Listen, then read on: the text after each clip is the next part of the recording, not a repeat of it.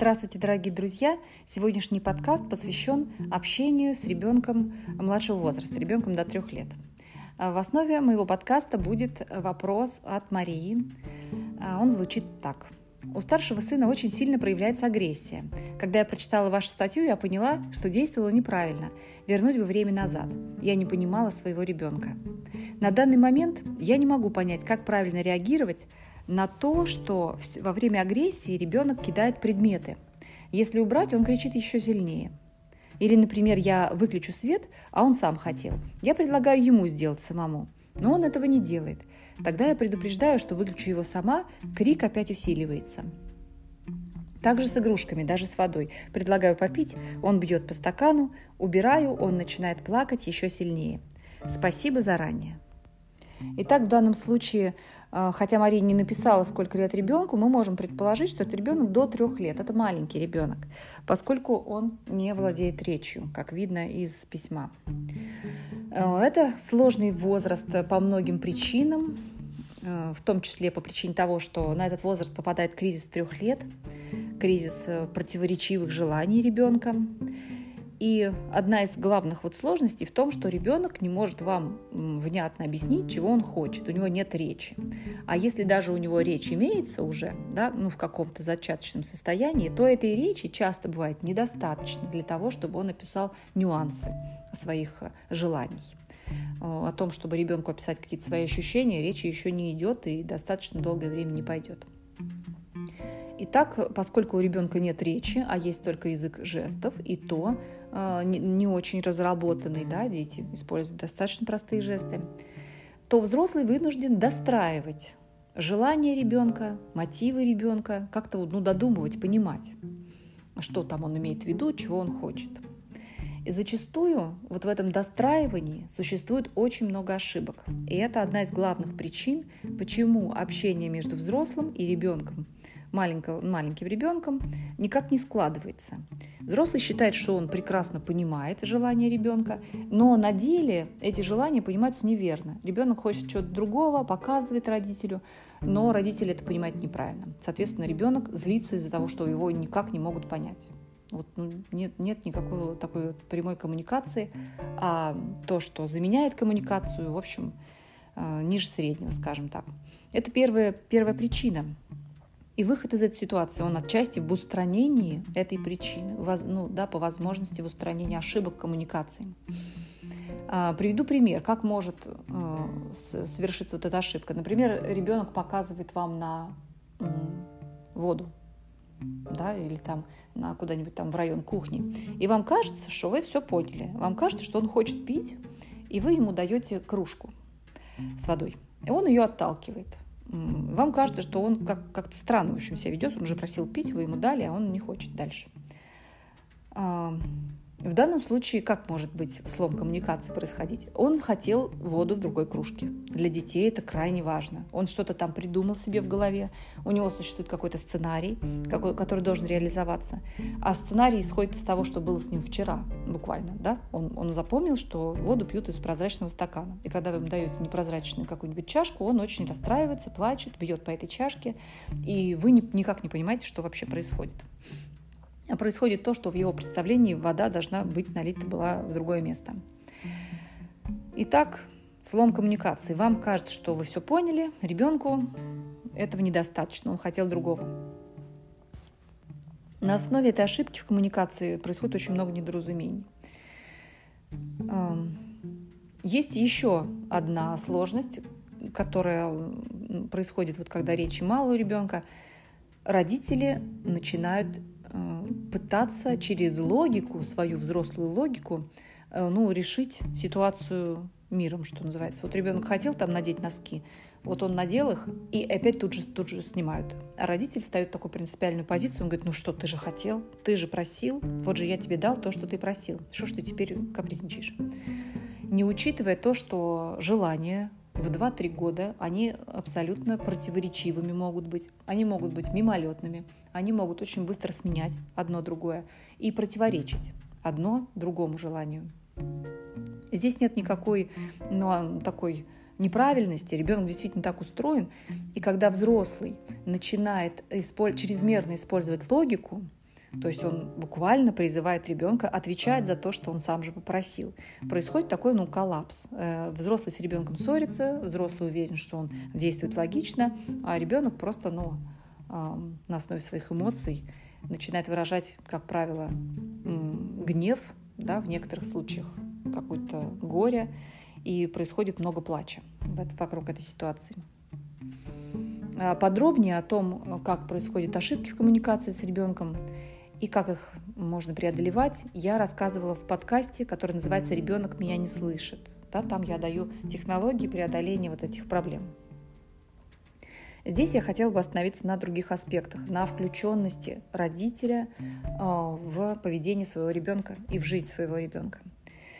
А, для начала надо сказать, что когда ребенок не умеет разговаривать, то крик его и жесты агрессии, такие как кидание предметов, замахивание, топание ногами, разламывание всяких там пирамидок или попытки там разорвать вещи, это все достаточно естественные проявления эмоций гнева. Эмоция гнева возникает э, у ребенка в, том, в тот момент, когда он не может достичь желаемого. Желаемое, желаемое может быть разное. Это может быть какое-то действие ваше, предмет какой-то. Это может быть э, ну, стремление самому что-то сделать, например, собрать пирамидку, застегнуть пуговицу, надеть самостоятельно шапку, которую ребенок ну, не может просто сделать, не может в силу своих моторных ограничений, не может еще сделать то, что он намеревается сделать. И все это вызывает э, раздражение и в более сильном варианте гнев ребенка. Этот гнев выразить он никак не может, кроме как криком, кроме как жестами агрессии, которые родители так не любят, и так пугаются вот этих э, вещей. Но представьте себе, что у ребенка практически другого э, варианта и нет. У него нет другого канала для выражения себя, для выражения своей эмоций. О том, чтобы сдержать эмоцию, естественно, в два года, в три года не идет никакой речи. Ребенок не только не способен сдержать эмоцию, но он еще и не имеет представления о том, зачем бы он стал это стараться делать. В общем, надо тут понимать, что явление это временное, явление это как раз именно то, что постепенно мы будем преодолевать с помощью воспитания. И не расстраиваться слишком сильно, если ваш ребенок в гневе кричит и кидается предметами. Это, в общем, не опасное явление, временное явление. Одна из самых главных тактик преодоления вот этого периода тяжелого, ну, период сам пройдет, преодоление сложности этого периода, это развитие речи ребенка для того, чтобы речь развивалась. Прежде всего, то есть сильно форсировать развитие речи мы не можем. Это природное, э, природный процесс, который произойдет у ребенка с, тем, с той э, быстротой, с которой запрограммирована природой. Но, тем не менее, мы можем совершать некоторые э, мероприятия да, вокруг ребенка, которые будут способствовать развитию речи.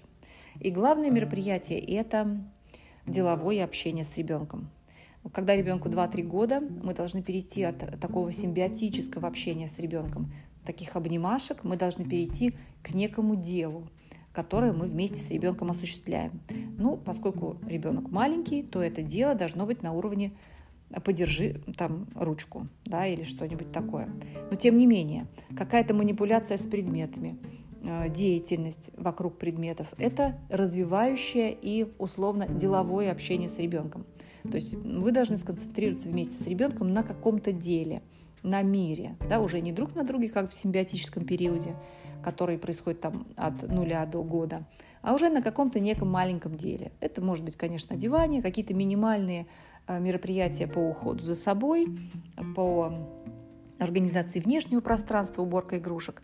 Но речь развивается именно для чего-то. Речь имеет коммуникативный коммуникативную цель, и поэтому развиваться речь будет тогда, когда она будет затребована средой.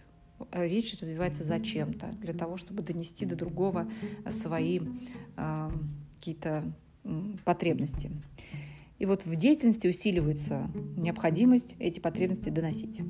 Соответственно, развивающее действие, деловое общение с ребенком. Больше об этом, о том, как это развивать, я рассказываю в своем курсе «Общение с ребенком от года до трех лет», который вы можете найти на моем сайте mamapapahelp.ru. Приходите, пожалуйста, на этот курс, он э, длинный, и там подробно обо всем рассказано. Второе, на что я бы хотела обратить внимание, для того, чтобы выйти из этой ситуации, лучше понимать ребенка, э, проверьте, пожалуйста, насколько вы на этом ребенке ну, все-таки сконцентрированы.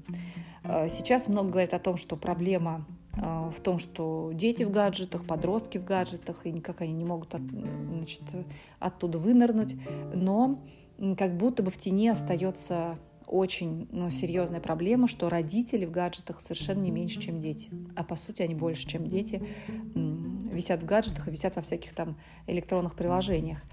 А, что происходит? Ну, ну, очень сильно страдает контакт с ребенком. Особенно это касается вот таких маленьких детей до трех лет.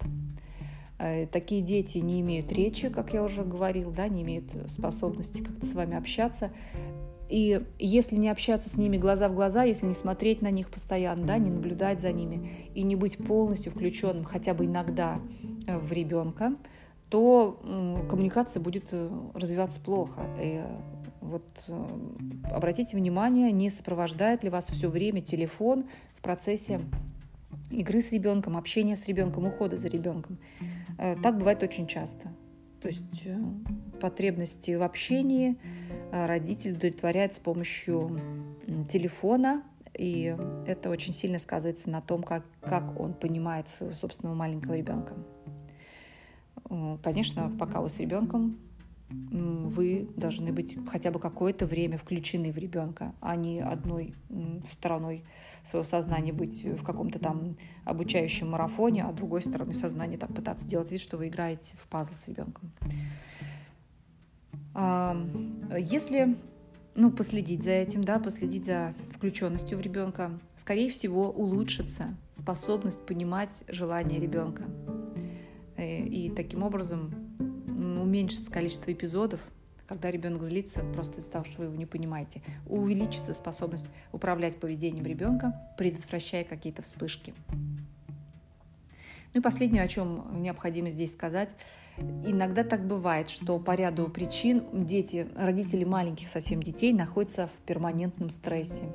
Они вроде бы ничем таким, кроме ребенка, и не заняты, но э, и при этом не в ресурсном состоянии, не наполнены да, чем-то таким э, ресурсным для себя самого. И из этого состояния обесточенности у родителя действительно нет сил для того, чтобы что-то делать там для ребенка, включаться в этого ребенка. И в этом обесточенном состоянии родитель как раз склонен использовать э, информационное поле, использовать там телефон или какие-то там ноутбуки для того, чтобы уйти от собственного состояния подавленности, скуки, какой-то вот бессмысленности жизни. А, чтобы решить эту проблему, надо обязательно заниматься своим состоянием как эм, ну, как чем-то обязательным. Эмоциональным состоянием, психологическим состоянием и обязательно физическим телом. Э, Все это э, обязательный этап решения проблем с ребенком. Вот какие бы у вас ни были проблемы с ребенком или проблемы с каким-то близким человеком, обязательный этап решения, который включен во все самостоятельные программы, это нормализация своего состояния собственного. Не через общение с ребенком, и не через общение с другими близкими, а вот автономно. Да? Часто так говорят родители, что я бы был поспокойнее, если бы он перестал там меня не слушаться или перестал там, не знаю, плохо учиться. А, ну, тут надо понять, что в сущности не ребенок отвечает за ваше состояние, и надо приобрести некоторую большую устойчивость эмоциональную а, в, не через ребенка, а через какие-то свои другие каналы, да, все, что вам доступно. И важно начать это делать. Чем скорее, тем лучше. Соответственно, если много с ребенком маленького возраста сложностей, то, скорее всего, контакт с ним не очень хороший. И вот этому контакту стоит уделить, конечно, время. Да, при возможности воспользоваться услугами специалистов. Если нет возможности, всех приглашаю еще раз на свой курс общения с ребенком от года до трех лет – и отношения с детьми, как правило, достаточно быстро улучшаются, если ими заниматься. На сегодня это все. Всего вам доброго, удачи вам и счастья с вашими детьми. thank you